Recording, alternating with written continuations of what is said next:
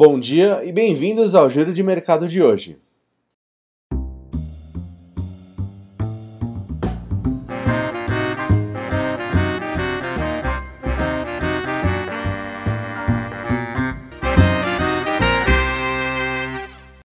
E ontem, no início do pregão, o detalhamento da reforma administrativa chegou a melhorar o humor do mercado brasileiro, fazendo com que o Bovespa subisse mais de 1%.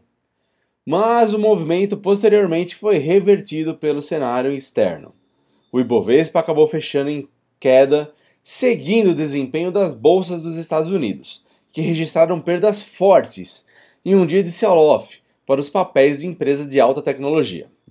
Depois de duas altas fortes que marcaram o início de setembro, o índice Dow Jones, o S&P 500 e a Nasdaq, que é composto apenas por ações do setor de tecnologia, caíram respectivamente 2,78%, 3,51% e 4,96%. As ações da Apple despencaram 8,01%, enquanto Netflix, Amazon e Alphabet que é a controladora do Google, recuaram 5%. Acompanhando Wall Street, o nosso índice, o Ibovespa, mergulhou 1,17%, terminando o dia de ontem nos 100.721 pontos. E o dólar também caiu, caiu 1,27%, fechando a R$ 5,291.